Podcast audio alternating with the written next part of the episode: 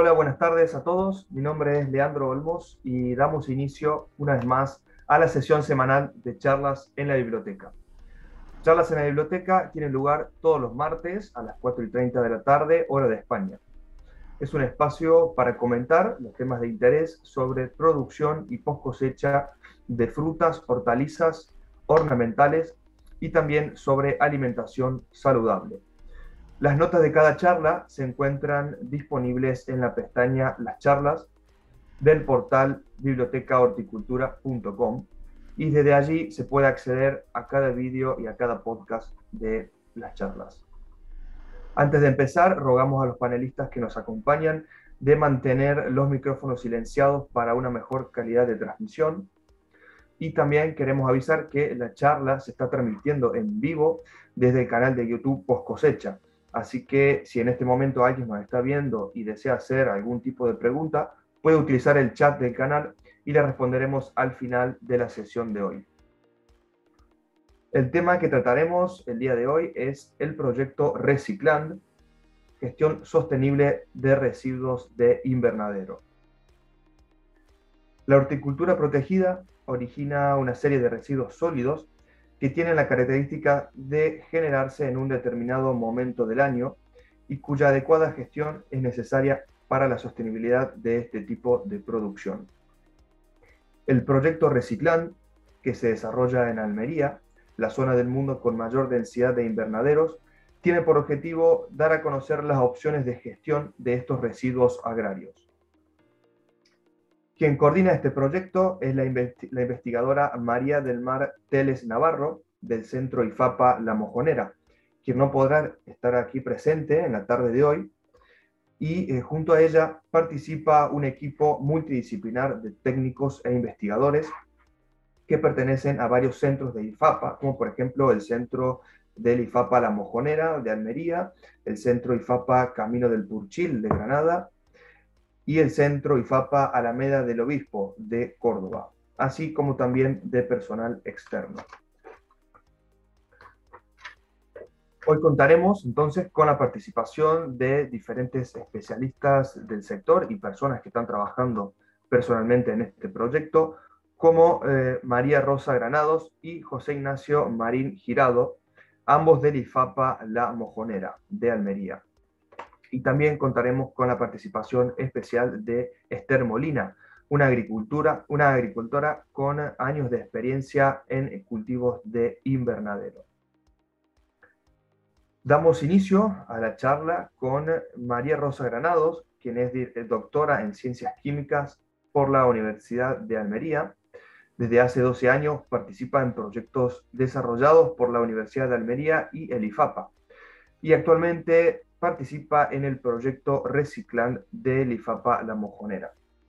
También damos la bienvenida a José Ignacio Marín Girado, quien es investigador contratado del IFAPA La Mojonera en el área de protección vegetal sostenible.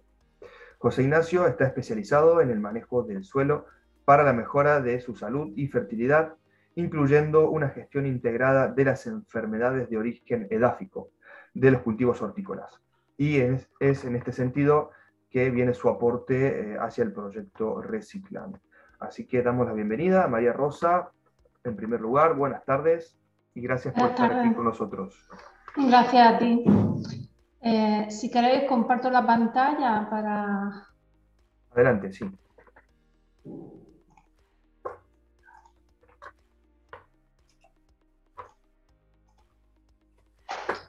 Bueno, pues el proyecto Reciclan es un proyecto sobre actividades de demostración e información para la gestión de los residuos sólidos derivados de la horticultura protegida que se concentra principalmente en Almería.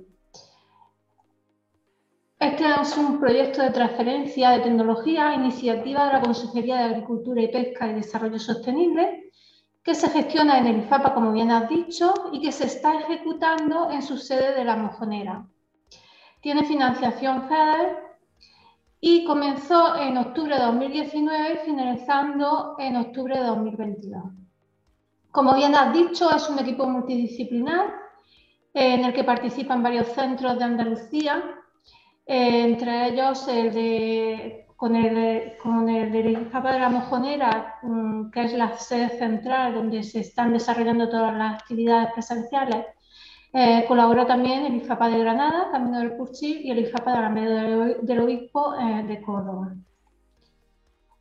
Bueno, eh, este proyecto se desarrolla en un contexto. Mm, no, mm, hay que destacar que la horticultura protegida es una importante actividad económica y social para toda la comunidad andaluza. Eh, ¿Qué ocurre? Que ha crecido enormemente en los últimos años en superficie, pero no solamente eh, ha, experimentado un crecimiento en, la superficie dedicada a esto, sino también en la diversidad de técnicas que se utilizan para mejorar la producción. Esto hace que eh, el volumen de residuos se haya incrementado enormemente pero no solamente eh, incrementado en volumen, sino también la diversidad de los mismos. Además ocurre un problema y es que mm, eh, la producción de residuos es estacional. Se produce principalmente en dos e, e, épocas del año coincidentes con la finalización de las dos principales campañas de cultivo. Esto lo que hace es que condiciona la recogida, el almacenamiento y la gestión de los mismos. Esto complica eh, la vida al agricultor de las pequeñas explotaciones y además eh, se enfrenta a una normativa compleja. Por tanto, es necesario desarrollar estrategias específicas para mm, establecer un procedimiento claro y sencillo de gestión de residuos. El objetivo general de este proyecto es mostrar soluciones técnicas relacionadas con la gestión de los residuos vegetales y de los residuos plásticos. Eh, mediante actividades de transferencia, como he dicho antes, como son talleres, seminarios, jornadas, demostraciones y en varias áreas de, demostraciones que hemos implementado en nuestro centro. En nuestro centro hemos dedicado una hectárea y media de superficie a este proyecto y paso a, a describir las actividades que estamos desarrollando. Primero destacar que estamos desarrollando la actividad de gestión e incorporación al suelo de restos vegetales que como bien has dicho antes, mi compañero José Ignacio va a, dedicarnos eh, su presentación a este tema. Esta actividad, eh, tiene como investigador eh, responsable a Miguel de Cara. Luego también tenemos la actividad de gestión de residuos mediante compostaje, cuyo investigador principal y responsable es Mariluz Segura, también de nuestro centro IFAPA de la Mojonera. Eh, aparte tenemos la gestión de insumos plásticos y utilización de insumos alternativos, con Miguel de Cara, Rafael Baeza y Carmen García como responsables. La gestión y valorización de los residuos sólidos y la técnica de compactación para reducir el volumen, cuya responsable es Carmen García. Y también la valorización de los residuos agrarios para, un control, para fomentar eh, la biodiversidad y el control biológico cuya responsable es María del Mar Tenemos un invernadero experimental, un invernadero tipo Parral representativo de la zona, de unos 3.000 metros cuadrados de superficie. Y en este invernadero pues, se están realizando las actividades eh, relacionadas con el abonado en verde y la biosolarización, que José Ignacio, posteriormente a mi presentación, pues, nos ampliará en este tema. En cuanto a la actividad 2 de gestión de residuos vegetales mediante compostaje, pues destacar que tenemos una planta piloto de compostaje cuyas características son eh, parecidas a las de una planta industrial. Es novedosa en tecnología ya que podemos controlar el proceso y supone un modelo de negocio para pequeñas agrupaciones de agricultores, ya que su capacidad de gestión es bastante amplia. Se estructura en tres zonas, una zona de recepción de materiales de unos 80 metros cuadrados de superficie, una zona de proceso de 384 metros cuadrados con una caseta de control. Y una, y una zona de almacenaje de producto final de 120 metros cuadrados. Eh, esta zona de proceso pues, tiene cuatro líneas independientes de 10 metros de longitud cada una eh, a través de las cuales pues, se pueden recoger los, los eh, que se producen sobre todo al inicio del proceso en un depósito subterráneo de 5.000 litros y además tiene un sistema de inyección de aire y de riego independiente. Se puede controlar la temperatura y la aireación también de forma automática. Y además podemos realizar el volteo de las pilas mediante una volteadora automática. ¿Qué estamos realizando en esta actividad? Pues queremos generar información técnica sobre el proceso de compostaje, eh, sobre el proceso de compostaje utilizando los restos que un agricultor en la zona pueda tener, que son fundamentalmente restos hortícolas. En un principio queremos caracterizar cómo se produce el, compostaje eh, con los restos que tiene un agricultor disponible. Eh, lo hemos realizado este proceso con restos de tomate y con restos de calabacín. Eh, queremos proporcionar información sobre eh, qué cantidad de materiales tenemos que mezclar, eh, qué parámetros tenemos que medir, qué microorganismos intervienen. Y además estamos organizando talleres pues, sobre compostaje sobre, y sobre también otras mm, actividades relacionadas como son la realización de té de compost y el vermicompostaje. ¿Qué estamos realizando? Pues primero la caracterización del material vegetal. Hay falta de información sobre eh, qué parámetros tiene este material vegetal para eh, proporcionar mezclas adecuadas que optimicen este proceso. Entonces estamos caracterizando la densidad aparente de los diferentes restos hortícolas que nos podemos encontrar y eh,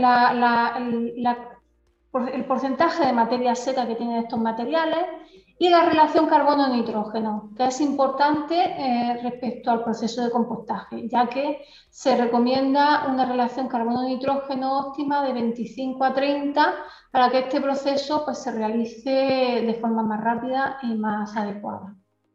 Todos estos datos y toda esta generación de información la vamos a, ir publicando en, en, nuestra página, en nuestras publicaciones propias del instituto, en la página Servifapa, eh, y iremos en los próximos meses pues, incorporando eh, documentos informativos.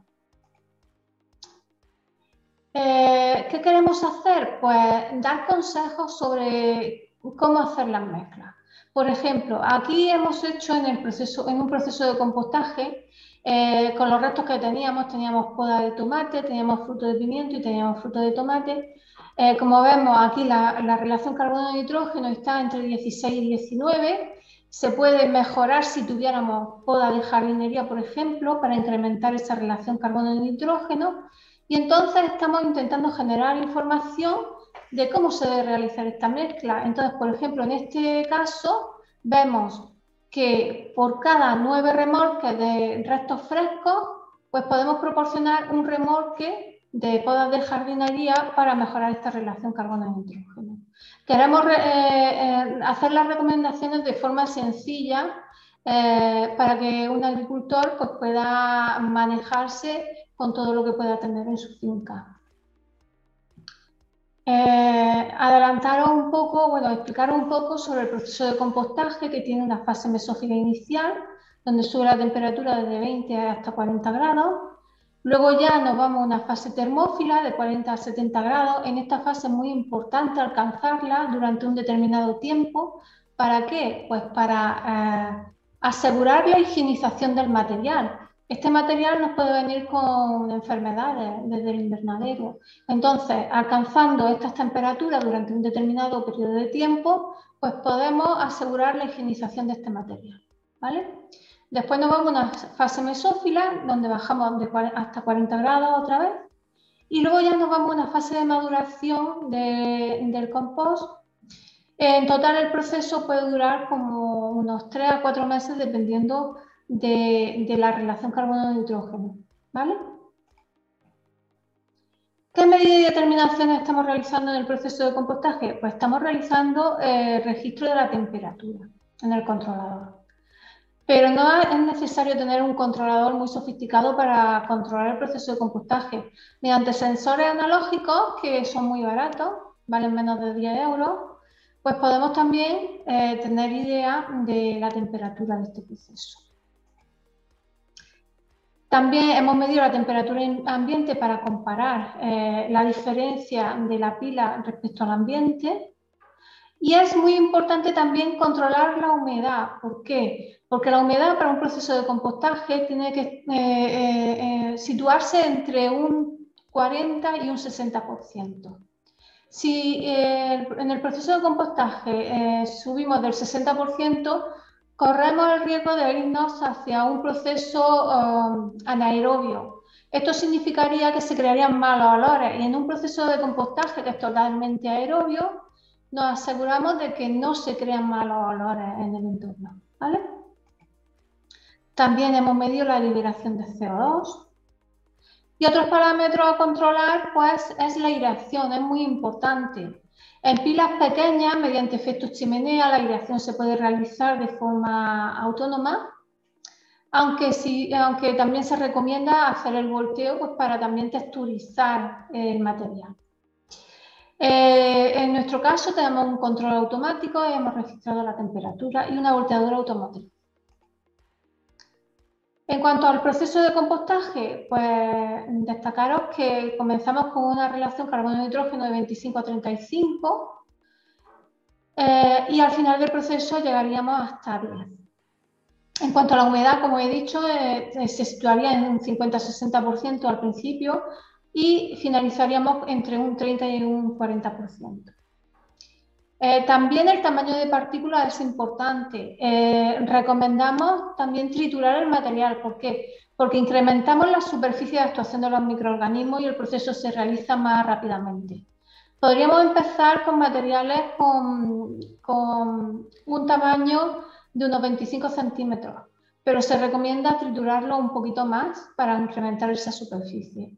Al final del proceso tendríamos tamaños de un centímetro.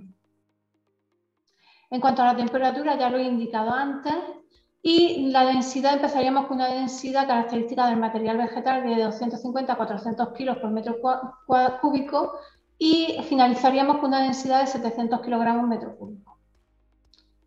En cuanto a las propiedades del compost, quiero destacar que aumenta la capacidad de retención de agua de los suelos, mejora la estructura, aumenta la infiltración, Aumenta la capacidad de intercambio catiónico, aporta nutrientes asimilables por las plantas, pero eso sí, hay que tener en cuenta que la dosis debe de establecerse en función del porcentaje de humedad y la densidad aparente y teniendo en cuenta la legislación a aplicar. ¿Vale? Eh, otra de las actividades que estamos desarrollando en el proyecto es la gestión y valorización de los residuos sólidos, tanto orgánicos como inorgánicos tenemos un área de, gestión de residuos.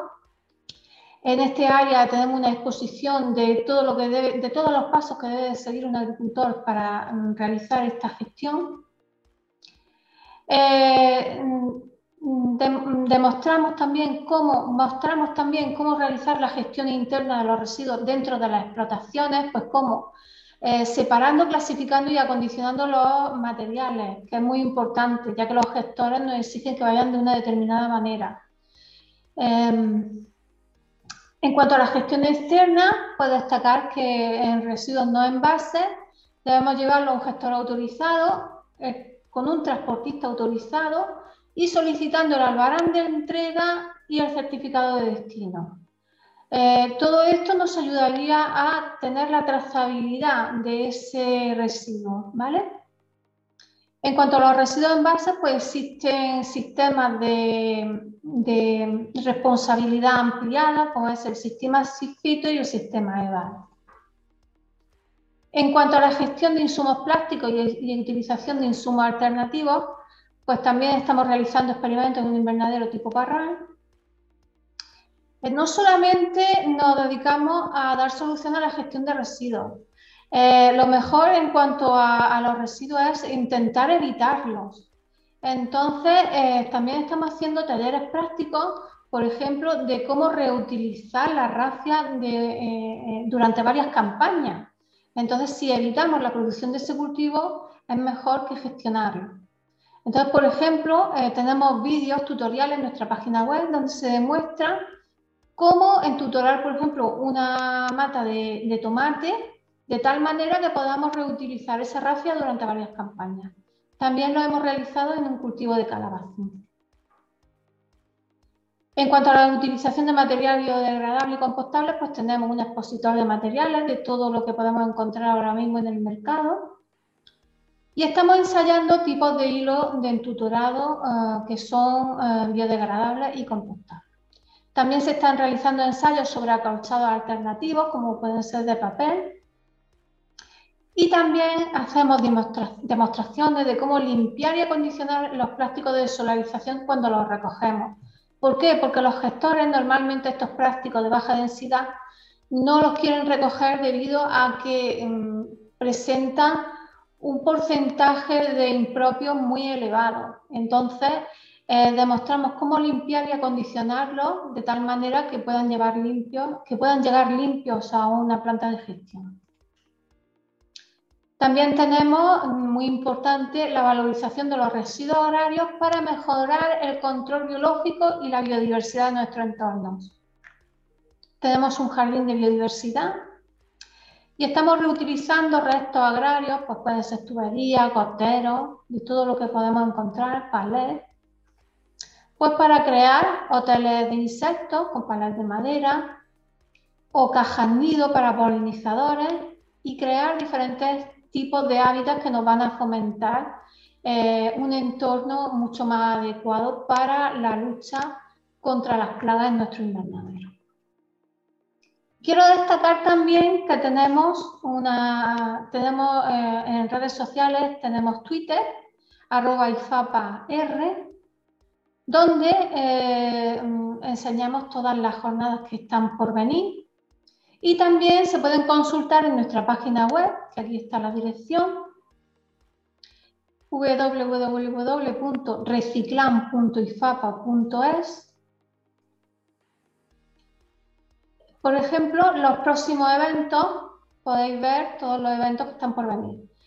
Ahora mismo no tenemos ninguno publicado, pero os adelanto que el día 17 de mayo tenemos un, taller, una jornada sobre la utilización de insumos alternativos. Pues otros datos. Mm, quisiera destacar que durante 2021-2022 hemos realizado 24 jornadas, ¿vale? Hemos realizado 24 jornadas con casi 400 alumnos que han asistido a nuestros talleres. Nos han visitado también 148 personas procedentes de empresas afines al sector y hemos recibido en nuestras instalaciones a más de 700 personas. Y esto es todo.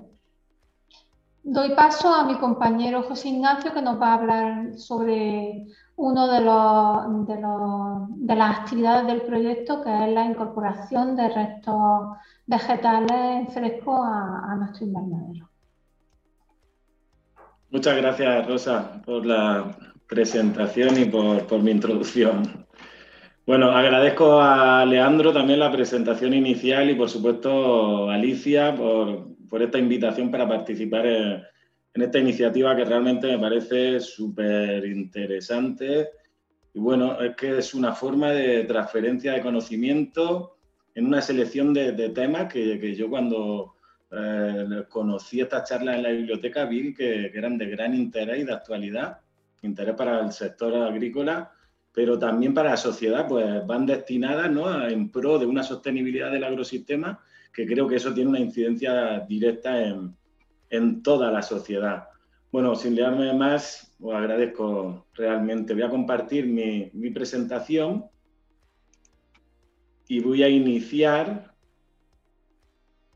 No sé si ahora mismo ya estarán viendo la, la diapositiva.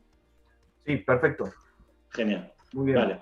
Bueno, eh, inicialmente Leandro me, presentaba como investigador contratado del IFAPA, soy colaborador, allí investigador colaborador en el IFAPA y también, mm, bueno, centrando en este aspecto de gestión de los residuos orgánicos, eh, quiero incidir que formo parte del grupo de investigación AGR 200 de la Universidad de Almería, que dirige el profesor Javier Tello Marquina, y es un grupo de investigación que tenemos ya una amplia trayectoria en diversos aspectos relacionados con la sanidad vegetal, pero también eh, en esta cuestión de, la autogestión ¿no? de, los, restos orgánicos y, sobre todo destinados para, mejorar la salud y la fertilidad del suelo. Entonces, de forma, voy a intentar resumida, lo que os voy a mostrar son algunos de los trabajos que venimos realizando en el tiempo, sobre todo para que se hagan una idea de la cantidad de beneficios que se pueden obtener ¿no? de, una correcta gestión de este tipo de, residuos, que, bueno, que yo más bien creo que debemos considerarlos como, unos subproductos ¿no? que, debemos aprovechar y, tener en nuestro, en nuestro favor.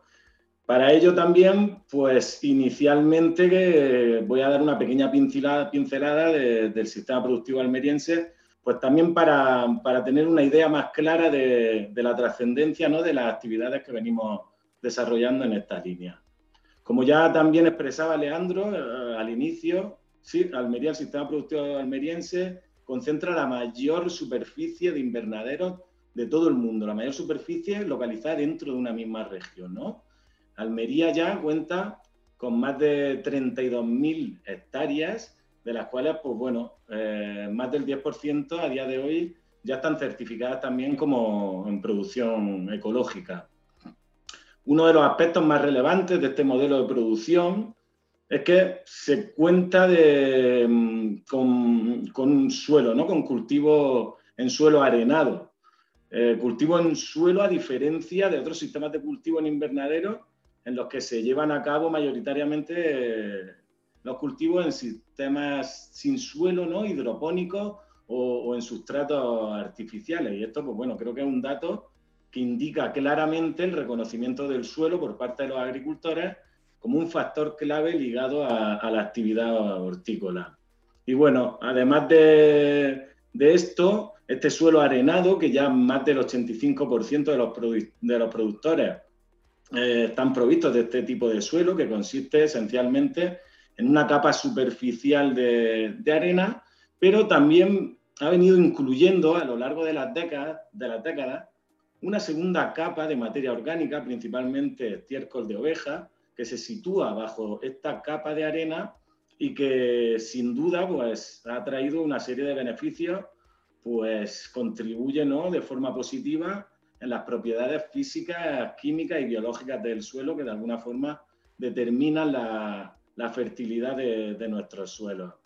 En este sentido, un estudio que realizamos con suelos de 40 invernaderos en producción intensiva, eh, sobre el que os aporto la referencia bibliográfica por si quisierais profundizar un poco, bueno, concluíamos eh, esta cuestión que aquí os reflejo, que la materia orgánica del suelo es clave ¿no? para el mantenimiento de la fertilidad del mismo en horticultura intensiva y que esta misma fertilidad está ligada a la composición y a la diversidad de la comunidad fúngica del suelo. De ahí la importancia de considerar el suelo como un ente vivo en el que la gran cantidad y diversidad de microorganismos habitantes en el mismo intervienen de manera decisiva en procesos que van a determinar la fertilidad de, de ese mismo suelo. Así que, bueno, de alguna forma debemos apostar por un suelo vivo eh, mediante la incorporación de, materia orgánica. Así como aquí le indico, la incorporación de materia orgánica va a incidir positivamente en el propio contenido de materia orgánica del suelo. Esto, por ende, tal y como os comentaba, va, a mejorar ¿no? o va a aumentar la densidad y la diversidad de microorganismos de esa microbiota edáfica. Va a mejorar distintos aspectos que determinan la, salud y la fertilidad del suelo como es una mejora de la, propia estructura mediante la formación de agregados o también mediante la creación de, intercambio, una capacidad de intercambio catiónico más duradera. ¿no? Esto es lo que va a permitir en la retención de los nutrientes, en la capa explorable por las raíces, y así vamos a evitar el lisiviado de, de estos nutrientes, los vamos a aprovechar mejor.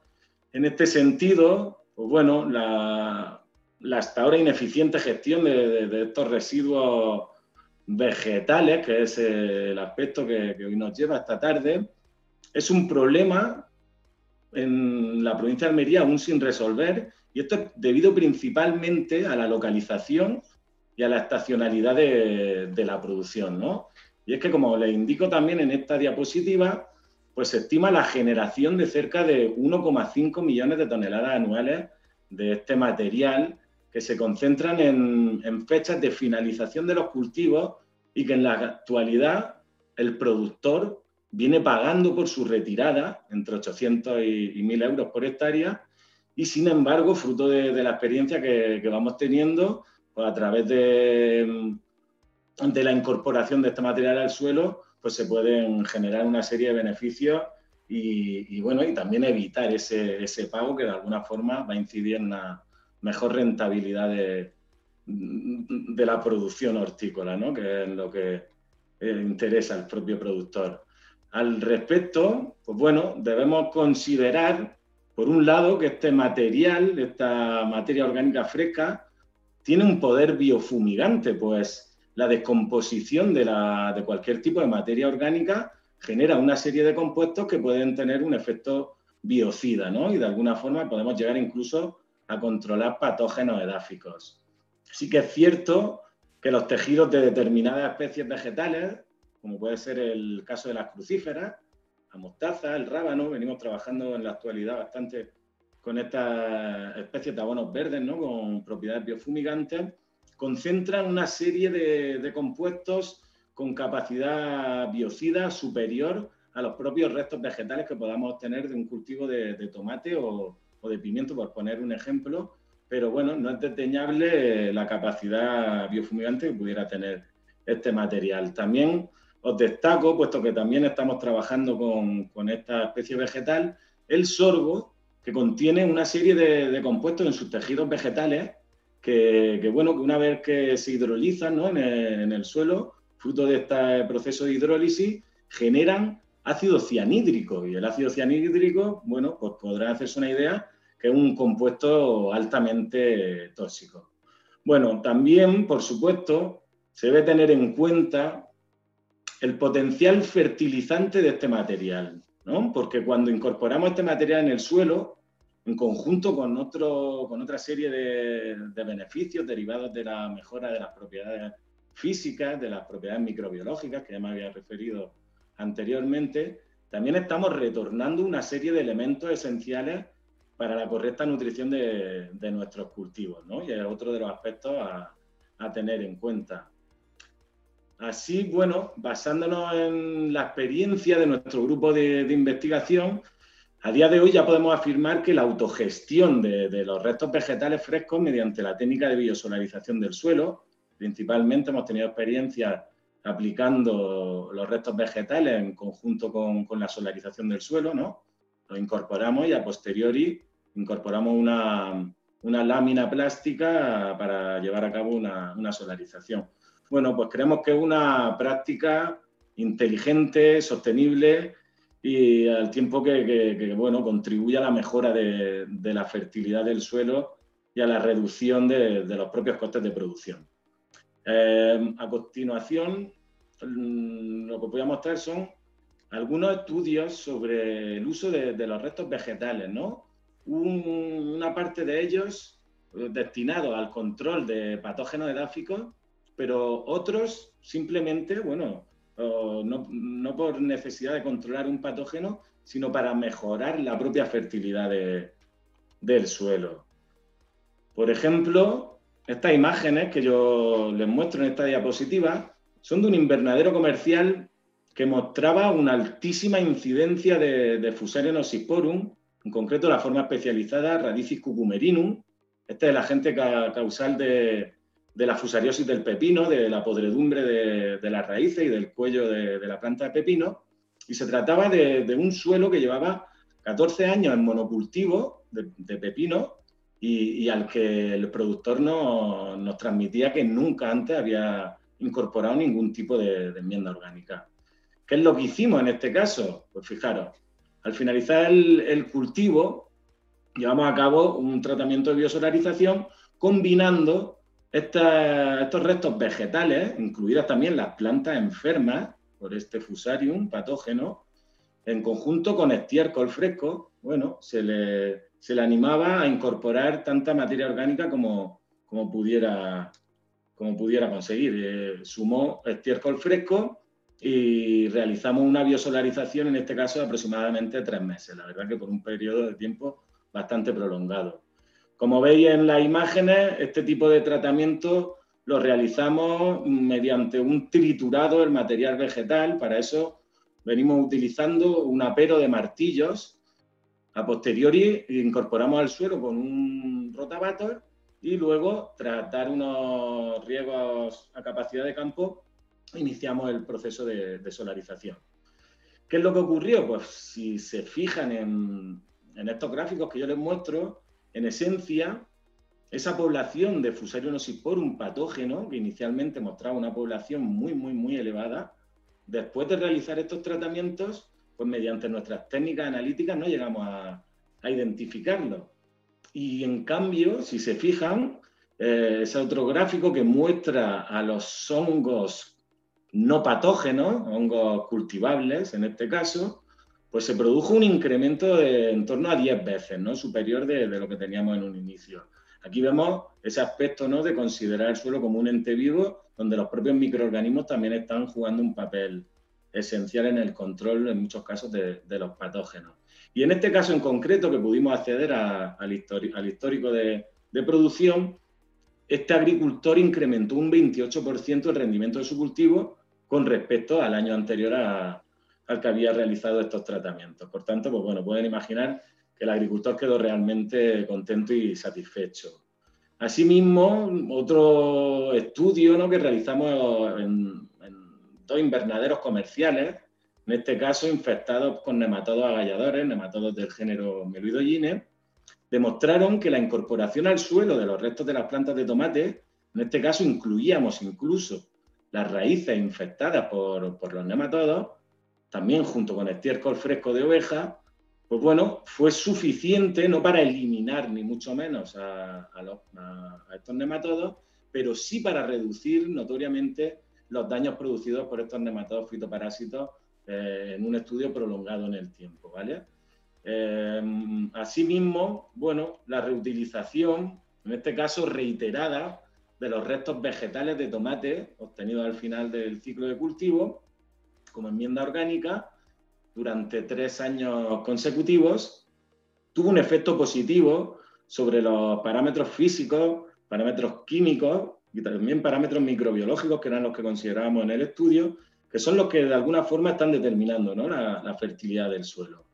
De este modo, mediante la incorporación de este material, pudimos satisfacer las necesidades del cultivo, un cultivo de tomate, en este caso era una variedad pitenza, y obtener rendimientos similares a, los que obtuvimos mediante la fertilización exclusiva con abonos inorgánicos convencionales.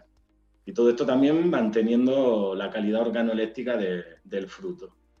Asimismo, otro estudio, bueno, mm, nos mostraba que la adición de los restos vegetales de pimiento, también un estudio que realizamos en dos invernaderos comerciales durante tres años consecutivos, pues esta incorporación de restos vegetales de pimiento mediante biosolarización tuvo un efecto positivo, ¿no? Eh, tanto en la fertilidad como en el rendimiento del cultivo. En cualquier caso, en estos estudios que yo os muestro, la utilización de los restos vegetales del ciclo de cultivo anterior mediante biosolarización, pues no dio lugar a la aparición de ninguna enfermedad edáfica a lo largo del siguiente ciclo de, cultivo. Ni en el caso de, haber incorporado eh, por conocimiento ¿no? y diagnóstico material que enfermo, como en el caso de, incorporar material que en un principio no tenía ningún tipo de, incidencia de, patógenos, al menos hasta nuestro conocimiento. Bueno, además, por, todo esto creo que tenemos que considerar que esta práctica de biosolarización lo que también nos ayuda es a acelera de alguna forma el proceso de descomposición de la materia orgánica fresca y de esta manera también estamos limitando o reduciendo la, aparición de posibles problemas de, por fitotoxicidad. ¿no? Si realizamos un trasplante a continuación de la incorporación de la materia orgánica, podrían darse estos problemas de fitotoxicidad, cosa que evitamos una vez que, hemos realizado el aporte mediante biosolarización. Como os digo, todos estos casos que yo os mostraba, y referido a esto último, a lo que yo ahora mismo citaba, eh, venían incorporando siempre solarización, ¿no? Eran tratamientos de biosolarización que nos ayudaba acelerar ese proceso de descomposición, eliminaba los posibles problemas de fitotoxicidad, pero recientemente también hemos venido teniendo experiencias en las que tras haber incorporado el material vegetal, en este caso que, os muestro, material vegetal de un cultivo de tomate tipo valenciano, una variedad de, sabor, en un, invernadero ecológico, bueno, incorporamos todo el material, tal y como les comentaba, una vez picado, triturado y con un pase de rotavator, y a continuación realizamos la siembra directa de distintas especies de, abonos verdes con propiedades biofumigantes, de las que anteriormente también hablaba. ¿no? Y en este caso no hubo ningún problema de fitotoxicidad. También es probable que, se sea debido a, que se trata de, de, especies, podríamos decir, más rústicas ¿no? o más resistentes.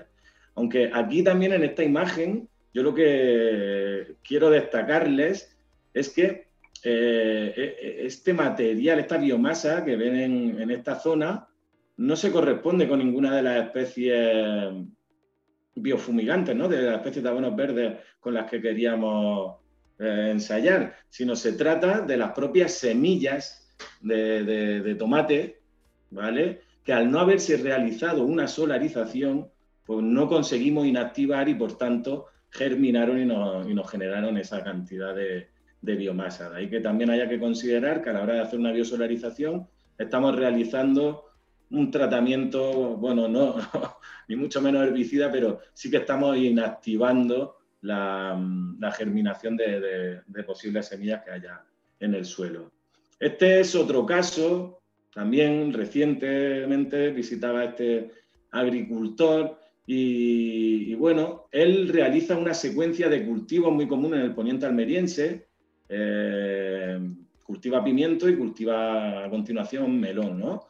El melón sí que puede ser una, especie vegetal más sensible a esta fitotoxicidad y este agricultor, al terminar el, cultivo de pimiento, tritura, incorpora el material y, seguidamente realiza el trasplante de, las plantas de, de, melón. Como ven, bueno, al paso del tiempo las plantas no, no muestran ningún tipo de, de fitotoxicidad y esto es debido a que él tiene el cuidado de separar eh, porciones de, material vegetal en descomposición, él evita que entren en contacto con, las plántulas de, melón una vez que han sido trasplantadas. Simplemente así evita este posible problema de, fitotoxicidad que de forma puntual nos comentaba que cuando no realizaba esta, esta separación del material, pues sí que había tenido alguna pérdida. Lo que sí realiza es una biosolarización una vez terminado el, cultivo de, melón. Pues bueno, ya dispone de, tiempo para llevar a cabo esta práctica y considera que, viene teniendo beneficios desde que así hace la gestión de los restos vegetales en su finca. En todos estos casos, cuando se usan tutores de, plástico, ¿no? tutores de polietileno, polipropileno principalmente, para sostener las plantas, pues es imprescindible retirarlos previamente. Bueno, sí que ya comentaba mi compañera Rosa, existen maneras de entutorar, ¿no? Que nos facilitan luego la retirada de este material y su reutilización, pero fíjense, también hay un desarrollo de una industria auxiliar. Aquí les muestro imágenes de, de unos talleres también de reciclán en los que se, estuvieron, se han estado probando algunos aperos destinados a, la retirada de, este tipo de, tutores. Aunque fíjense que cuando se utilizan materiales alternativos biodegradables, como puede ser el caso del algodón, pues no debemos preocuparnos de, esta cuestión, ya que podemos incorporarlo al suelo sin riesgo de, contaminación del mismo. Y estas imágenes son, bueno, igualmente de, otro taller de este proyecto reciclar. Asimismo, también estamos sumando experiencia dirigida al aprovechamiento de los residuos vegetales que se generan durante el cultivo, como pueden ser los, restos de poda. Y todo esto mediante el enterrado de los mismos en las calles entre, entre líneas de cultivo. Por último, y ya para finalizar en esta diapositiva, les reflejo algunas de las principales consideraciones derivadas de, esta manera ¿no? de gestionar los restos vegetales y que voy a proceder a, leerles. La reutilización de los restos vegetales como enmienda orgánica incide de manera positiva en parámetros físicos, químicos y biológicos que determinan la fertilidad del suelo de invernadero. Además, su incorporación mediante la técnica de biosolarización permite el control de un amplio rango de patógenos edáficos y limita el desarrollo de plantas adventicias. La reutilización por parte del productor de este subproducto vegetal solventa la problemática ligada a su gestión externa y contribuye a disminuir los costes de producción en las explotaciones hortícolas intensivas a través de una práctica agrícola más sostenible y acorde con los principios de, la economía circular. Y nada, muchas gracias por vuestra atención. Hasta aquí mi presentación. Y como ya le ha indicado mi compañera, la doctora Rosa Granado, pues pueden visitar la página del proyecto Reciclan para ampliar información sobre esta práctica a través de vídeos y de otros materiales divulgativos. Y también les aporto la página web del proyecto Best for Soil. Es un proyecto europeo en el que hemos participado en los tres últimos años y que recientemente ha finalizado y para el que se generó una serie de vídeos tutoriales, de fichas técnicas divulgativas de gran interés, eh, tanto para el manejo de, de las enmiendas orgánicas como sobre solarización, biosolarización y en definitiva sobre distintos manejos de suelo para, tratar de, incrementar su salud. Bueno, más gracias y continuamos luego con el coloquio. Muy bien, José, muchísimas gracias por tu interesante aporte a ti y a María Rosa. Eh, ahora continuaremos con eh, el apartado en breve, donde comentaremos eh, algunas noticias que bueno, se han publicado en nuestros portales y que consideramos de interés para nuestros lectores. Así que voy a compartir la pantalla.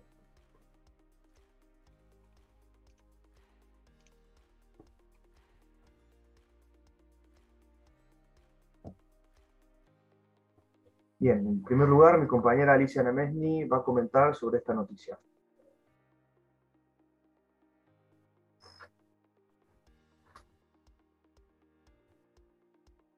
Alicia, tiene silenciado el micrófono.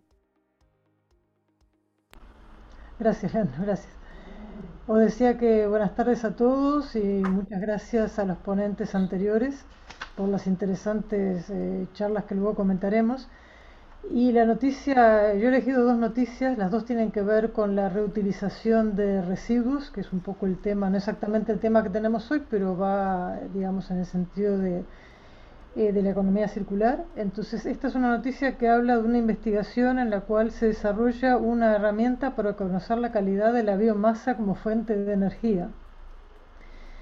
Eh, uno de los usos que puede tener la biomasa es la producción de energía, pero también interesa saber cuán limpia está de residuos.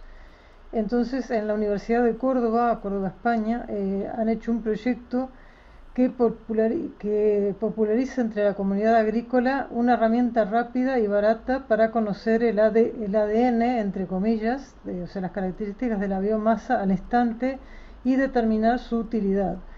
En este proyecto participa la profesora Pilar, Dorado.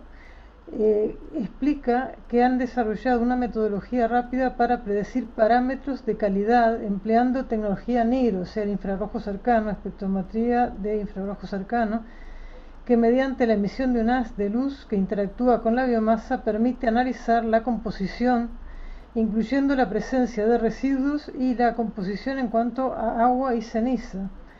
La cantidad de agua es importante a la hora del transporte, porque no encarece, y porque reduce la energía aprovechable.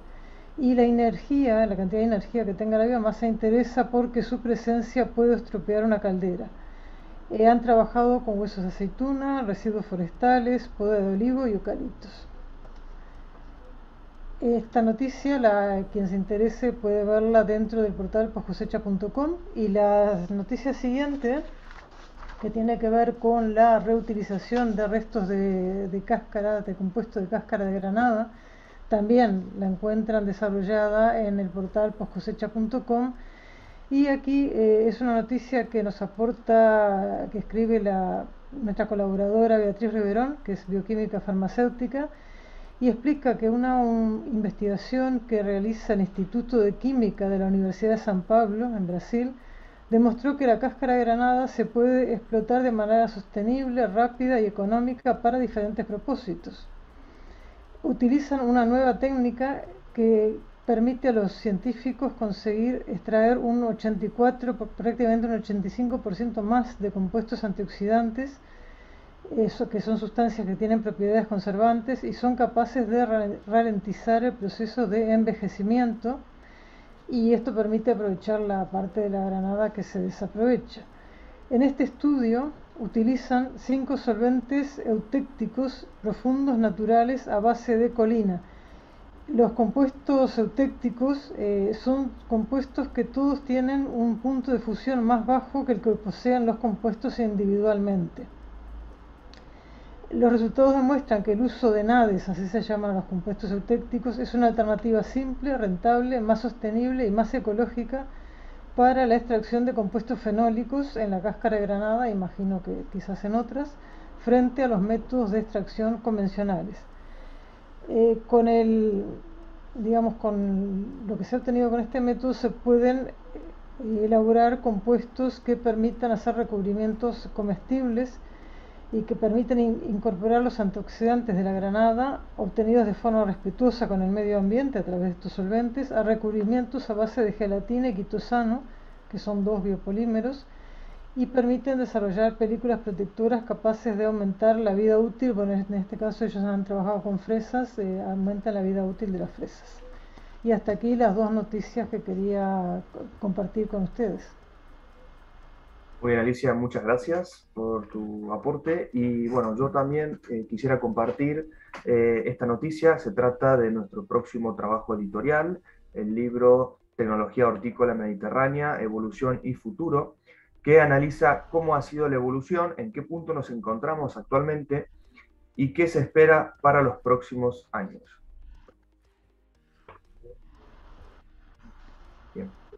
Eh, los contenidos eh, están divididos en bloques estratégicos con el objetivo de incluir los temas de mayor interés para el público lector y los autores del libro son profesionales, cada uno en su materia, que a través de su actividad pública o privada han participado y lo siguen haciendo en la evolución de la horticultura mediterránea. La edición será en español, de descarga gratuita para todo el mundo, y estará disponible en los próximos meses a través del portal bibliotecahorticultura.com. Aquellas personas que quieran leer el libro una vez eh, que esté terminado, pueden enviarnos ahora mismo un email al correo info.postcosecha.com con el asunto leer libro tecnología hortícola y le enviaremos el enlace de descarga una vez terminado. Y también, por supuesto, Estamos invitando a aquellas empresas del sector que quieran participar con información publicitaria a que nos contacten al mismo correo info.poscosecha.com con el asunto participar libro tecnología hortícola y nos pondremos en contacto lo antes posible.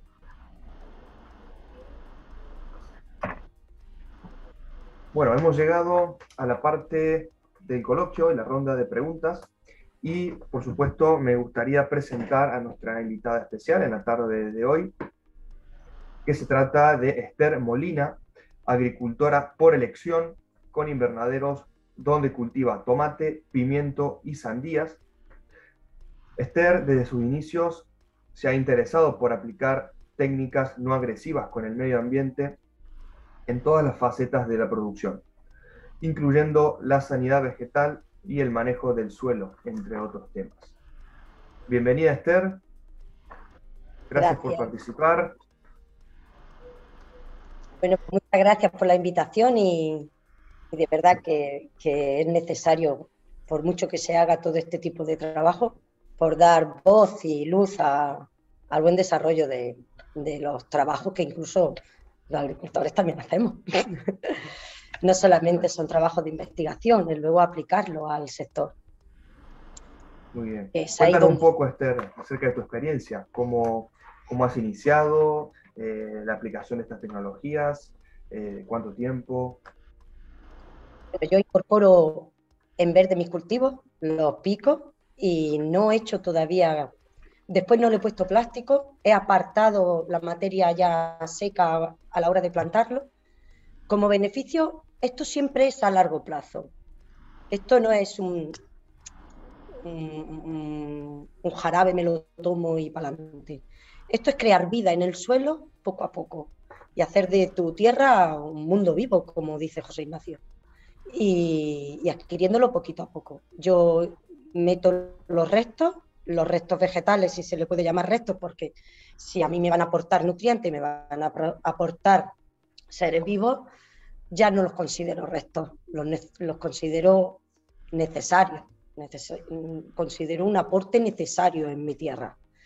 Entonces sí que es verdad que esto de la economía circular y todo esto, ahora que tanto se habla de ella, puede llegar no solo a funcionar, sino a ser efectivo y necesario. Es mi, es mi, es mi criterio personal ¿eh? y lo que yo voy viendo en mis propios cultivos no es algo de lo que yo haya podido eh, mm, demostrarlo como vosotros, que sois científicos, pero yo en mi cultivo sí lo, veo ya. El verdor, el agradecimiento, vamos a ver. Para mí el ser agricultor va, más allá de una producción. Entonces, mm, yo a mí la planta me habla y el color, la forma de desarrollarse ya me dice mucho porque son muchos años de experiencia. No te sabría decir por qué, pero notarlo, vivirlo, lo vivo.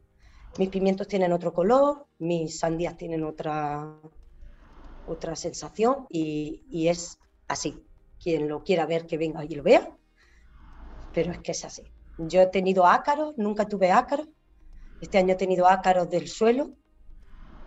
Yo creo que será por la incorporación de los restos vegetales, no lo sé. Yo ya empiezo a tener ahí vida ya, ya podría vender lo que quisiera de vida que tengo, aparte de, producir mi, mis cultivos. Para mí es positivo y necesario. Por supuesto, necesario. La incorporación de los restos vegetales más estiércol, también lo digo. Yo también incorporo estiércol los veranos. Este año estoy entre poner o no poner plástico en el suelo después de la sandía porque yo necesito mantener la biodiversidad, lo que viene siendo la vegetación para el mundo insecto. Entonces, estoy planteándome en, plastificar solo parte del invernadero, dejando reservorio en el, camino, en el camino y en la orilla. Bueno, estoy intentando de mejorar mi instalación o de innovar, no sé bien, me falta un poco de información, pero yo necesito mi reservorio a la hora de plantar con anticipación. Si vengo de un plástico, se me queda todo muerto. Hablo del mundo insecto.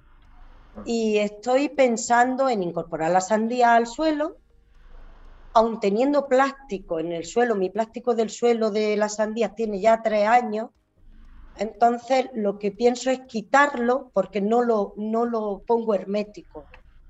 Solamente ayudo a que el fruto no se dañe, pero yo no lo pongo hermético en el suelo cerrado porque si no tampoco me vivirían los bichos. Los bichos también necesitan la fase de la, tierra para pupar.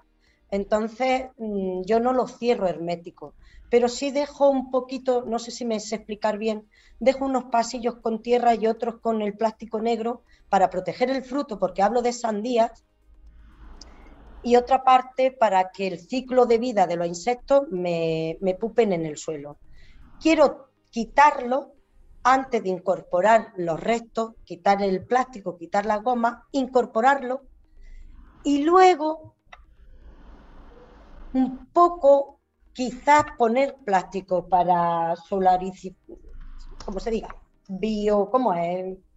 Biosolarización. José Ignacio, es que tú eres más apañado para hablar.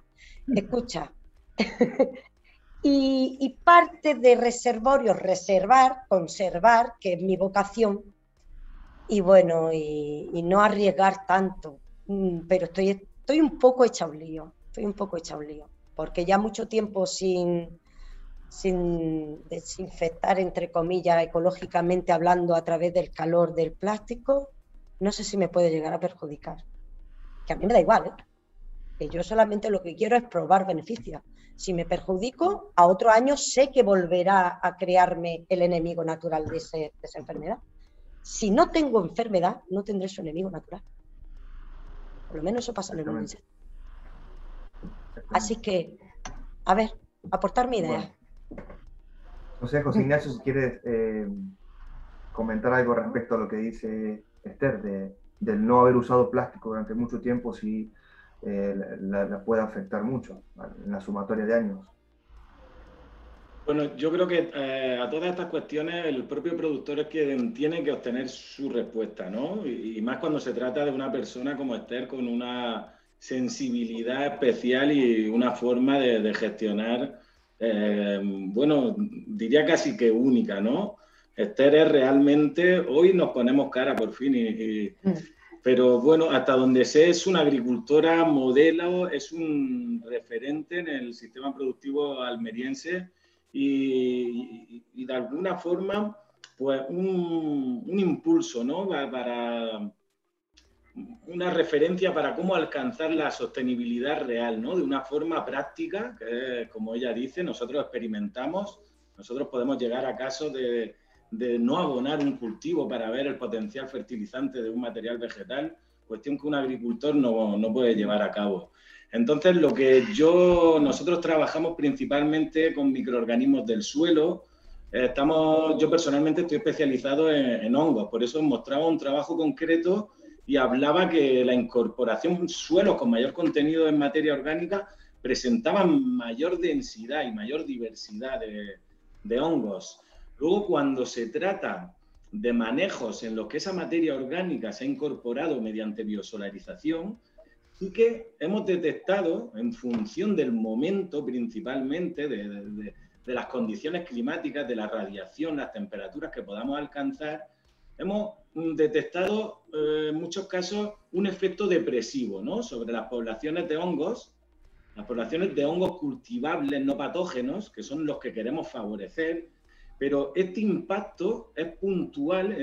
al levantar el plástico, nosotros cogemos una muestra de suelo y vemos que ha disminuido la, población, pero eh, cuando hacemos el seguimiento vemos que a lo largo del cultivo esta población se restaura, incluso llega a presentar valores superiores a los iniciales antes de haber realizado eh, el tratamiento. Em, en el caso de, para el caso de insectos, bueno, pues te puedo decir que, que hemos incorporado restos vegetales con alta presencia de, insectos, bien sean pulgones, trip, eh, arañas rojas, Eso no ha repercutido en un problema para, para el cultivo. Y, cuando lo hemos hecho mediante biosolarización, pues claro, hemos llegado a inactivar cualquier eh, remanente ¿no? que pudiera quedar en el suelo, cualquier huevo o cualquier fase del ciclo de, estos organismos. Entonces, realmente, claro, yo te animo a, que tú hagas tus propias pruebas y, de alguna forma tratar de, tener un feedback y nutrirnos en el conocimiento de, tus propias experiencias, porque las nuestras normalmente son bajo unas condiciones más controladas para llegar a tener unos resultados más, más concretos y rigurosos, podemos decir. Pues eso, pues me echaré a la aventura. Y al fin y al cabo, sí, eh, apostar por esa vida en el suelo. Tampoco se habla mucho de, tratar de, instaurar ciertos cócteles microbianos, ¿no? Para incorporarlos para que se instalen en nuestro suelo. Bueno, creo que eso dependerá de, muchos factores. Estamos hablando de, un espacio mm, microscópico, ¿no? De manera que, la variabilidad en, un espacio pequeño de suelo puede cambiar mucho las condiciones y pueden cambiar mucho la presencia de un tipo de organismo u otro. Creo que debemos favorecer más los propios habitantes de ese suelo que de forma natural les favorezca la, alimentación que obtenga de, de, la incorporación de enmiendas orgánicas. De forma natural vamos encontrando presencia de hongos del género tricoderma, ¿no? que tantos beneficios reporta, bien sea como por su efecto promotor del crecimiento, bien sea por sus propiedades para el control de patógenos. Encontramos pacelomices de forma también natural en los suelos. Encontramos bacterias también pseudomonas. Bueno, diversidad de microorganismos que, que vienen a ser beneficiosos cuando se evalúan o, se ensayan en unas condiciones concretas, pero que realmente aún no tenemos claro la funcionalidad de todos estos microorganismos cuando conviven en una comunidad, ¿no? Entonces creo que la comunidad cuanto más diversa sea, pues más oportunidades tendremos de que, de que estén aquellos que nos van a, favorecer. Claro. Eh, Alicia, no sé si querías aportar algo. Sí, quería, tenía como dos preguntas, me gustaría saber los comentarios. En un caso es para Rosa, en otro caso, eh, caso es para José Ignacio y para Esther, que bueno, porque va más por el lado del uso de los residuos. Eh, Rosa, habéis hecho muchísimas actividades, bueno, de lo que es el proyecto, ¿sí? De, proyecto, de, digamos, han participado muchísimas personas eh, en la difusión de conocimientos. En tu opinión, bueno, un poco lo, que habéis recabado de esto, lo que comentaba, un poco lo que comentaba Esther recién, de que hay aspectos que pueden ser más desafiantes que otros. Dentro de todas las facetas que tiene el proyecto, lo que propugnáis, eh, ¿cuáles son las, digamos, las partes más fácilmente adaptables y cuáles son los, aspectos que requieren más, eh, digamos, trabajar más con el agricultor para que pueda llevarlos a la práctica, ¿no? Bueno, una evaluación informal, entiendo, que no, no sé si lo habéis evaluado formalmente o no esto, pero ¿cuál es vuestra impresión? Sí, bueno, mi, impresión es que, que la, la, parte más fácil de llevar a la, a la, práctica es que tenemos los recursos. Tenemos los recursos, solamente eh, hace falta eh, dar la información y que la gente, bueno, en realidad muchos agricultores que nos visitan ya están haciendo todas estas prácticas que nosotros estamos mostrando, todas estas prácticas sostenibles.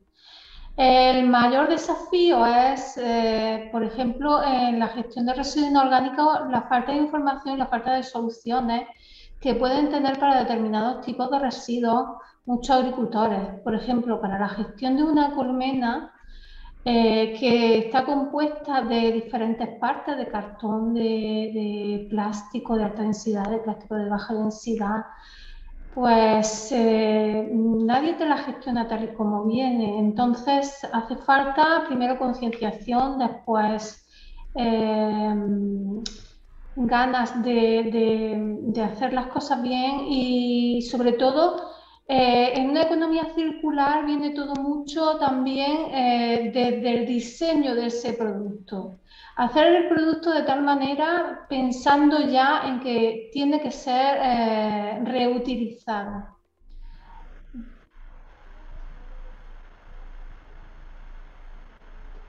No sé si, me he explicado bien. Sí, sí, perfecto. Sí, que también, digo, de alguna manera en el último mensaje que has dado entiendo que necesitáis que hace falta la colaboración de los suministradores, de las empresas. Sí, sí, de, toda la gente que está implicada. Sí.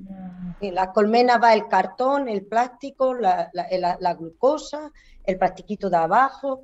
Tiene tres o cuatro gestiones, una colmena.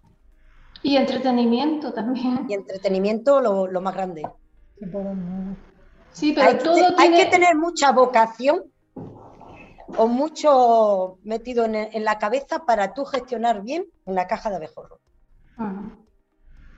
Sí, pero todo tiene solución. Por ejemplo, la parte orgánica se puede perfectamente está, está muy bien, la solución está muy bien. El problema es el tiempo y ah. el agricultor que no tiene ningún tiempo y lo concienciado que esté. Aquí entran las leyes.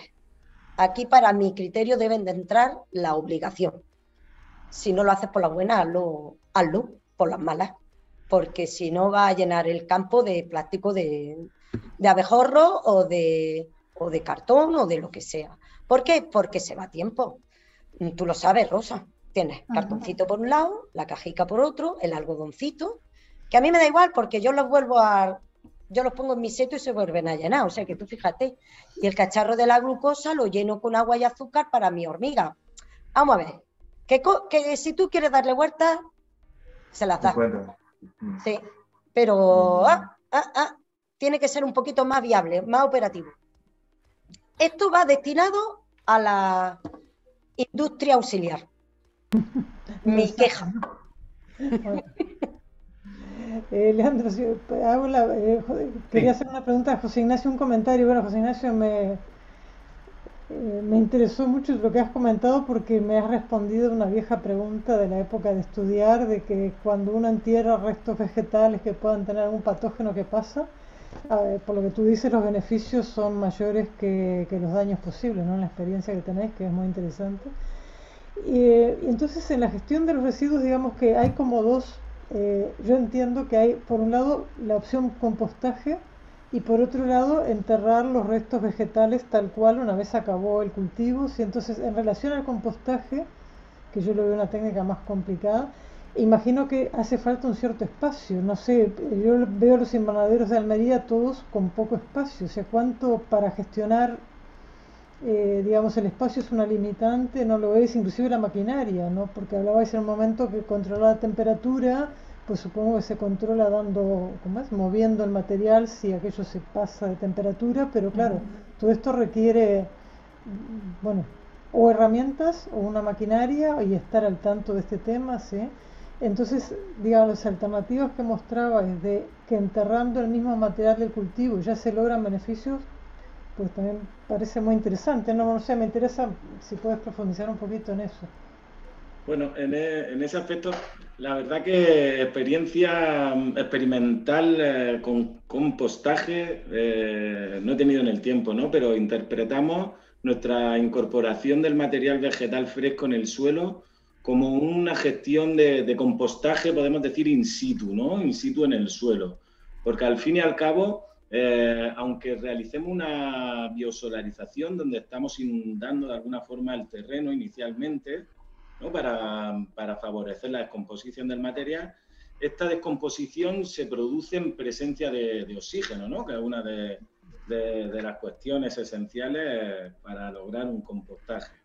Em, nosotros, eh, realizándolo así, hemos conseguido realmente inactivar, como mostraba el caso de, Fusarium, ¿no? Introducimos plantas que han enfermado por Fusarium, inactivamos cualquier tipo de propágulo que esté presente de, este Fusarium, simplemente realizando una solarización, ¿vale? Asimismo, hemos tenido experiencias, bueno, no experimentales, pero sí casos concretos de agricultores que han llegado incluso a controlar bacterias de cuarentena, como puede ser Clavibacter michiganensis, la subespecie michiganensis, ¿vale? incorporándolo a los restos vegetales. Esta primera experiencia se tuvo en torno a hace 10 años y bueno, hace más recientemente un técnico me comentaba, tengo un agricultor con esta, pues mira, tuvimos esta experiencia y no hace mucho que me llamaba por teléfono eh, agradeciendo que, le impulsara a llevar a cabo la biosolarización con los restos vegetales y que la Vivaster no, nunca más le ha generado problemas. Donde hay un tema de interés y en el que todavía falta conocimiento, en el caso de, plantas que hayan enfermado por to, tobamovirus, ¿no? Por virus de, de contacto que se transmiten por contacto como puede ser el, virus del mosaico del tabaco, ¿no? O el del moteado suave del pimiento, o incluso también más reciente el virus rugoso del tomate. En este caso es cierto que, no aconsejamos eh, incorporar ese material al suelo hasta que no tengamos la certeza de, que seamos capaces de inactivarlo una vez que realizamos la biosolarización. Así que estamos en proceso de ampliar conocimiento de esto y hasta el momento este es el único caso en el que aconsejamos retirar el material vegetal y, no incorporarlo al suelo. Em, los beneficios, la verdad, vamos viendo que son múltiples.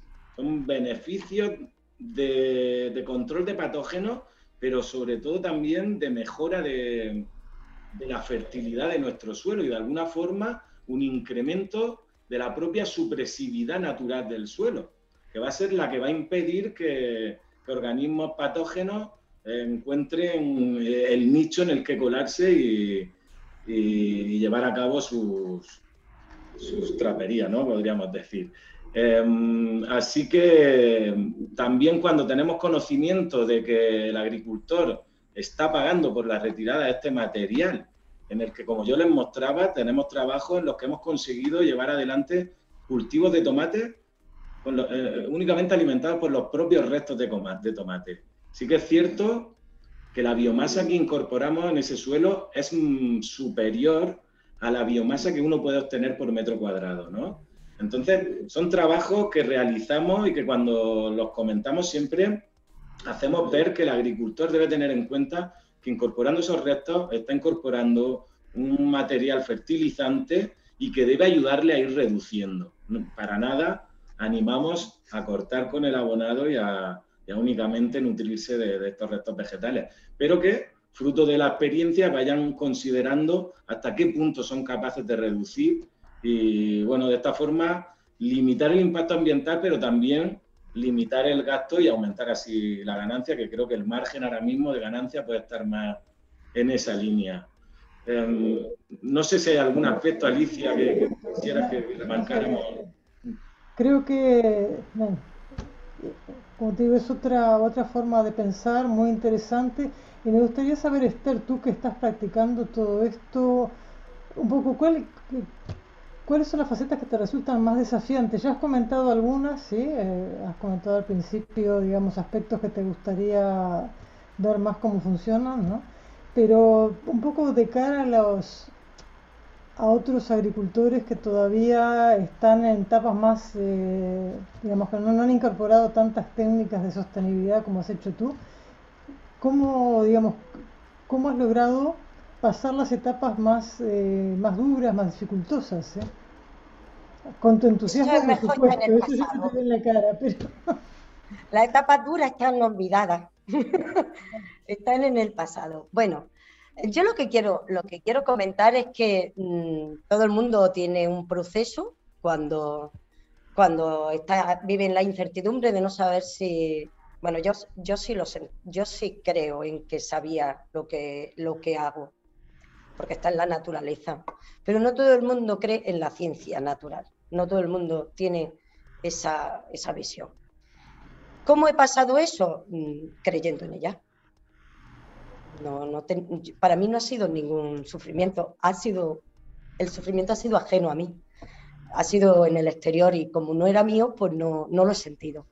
Lo que sí que es cierto que en general el agricultor, si no tiene un dato, no lo hace, ¿vale? No arriesga, porque estamos hablando de su economía, de lo que, de lo que, con lo que sobrevive. Y eso hay que entenderlo y, llevarlo a cabo y respetarlo. Yo no le puedo decir a un agricultor que se tire a, la piscina si no tengo el dato. Porque no puede por los gastos. El, el, ser agricultor en cada cosecha, yo siempre digo que es como empezar de cero. Tú tienes que tener un dinero tan inmenso como si pusieras un negocio te fueras de trabajo de funcionario y empezar a ponerte un bar. Y todo ese dinero que tú necesitas es el que te hace falta para una cosecha. Entonces, es tan alto el riesgo que es difícil de llevar al agricultor a que arriesgue. Necesita datos, necesita investigación. Y que le llegue, porque muchas veces se queda la investigación en eso, en que está investigado pero el, medio entre, entre el técnico, el investigador, el agricultor, la necesidad, esa también tiene que closar. Esa es imprescindible. Yo no tendría ningún miedo con José Ignacio a mi lado. Si yo lo tuviera a mi lado y me fuera, ¿me entiendes? Yo no siento miedo. Pero no todo el mundo tiene un asesoramiento tan fiable, tan, tan exacto, ¿entiendes? porque el mundo del técnico también es un mundo comercial, igual que tú, ellos viven también a través de eso.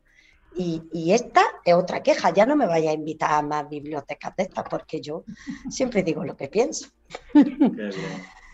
es la simbiosis entre agricultor, su necesidad, porque es posible que, José Ignacio y Rosa estén investigando una necesidad, pero es posible que no. Entonces, primero hay que saber qué necesidad hay para mí la hay. Porque yo solamente puedo decir que con incorporar los restos vegetales de mi cultivo a mi, a mi tierra, yo ahorro dinero. ¿Entendemos? Yo ya no llamo al, al muchacho del contenedor para que se lo lleve. Entonces, yo estoy ahorrando dinero, estoy beneficiando a mi tierra y solamente son beneficios lo que encuentro. Pero ¿dónde está la información. ¿Mm? Entonces, sí se necesita investigación, la que demande el sector y la unión entre investigador y agricultor. Y el miedo se quita, porque lo, lo puedes llevar a la práctica. No existe miedo si tienes la razón. Por lo menos a mí me ocurre. Rosa y José Ignacio, tenéis recetán para rato, porque creo que con todo lo que dice. Vaya, vaya, se nos quita el miedo a seguir investigando. el empujón que falta. lo bien que lo aplica Esther y, claro que el resultado es este, en la práctica. Ese proyecto, la carta de Esther, y os lo dan seguro, seguro. Vaya que sí, vaya que sí, qué maravilla. Muchas gracias. Eh, yo quisiera, quisiera preguntar también, eh, más que todo para la gente que, que, nos está viendo, seguramente desde, bueno, Hispanoamérica, muchísimos seguidores que tenemos.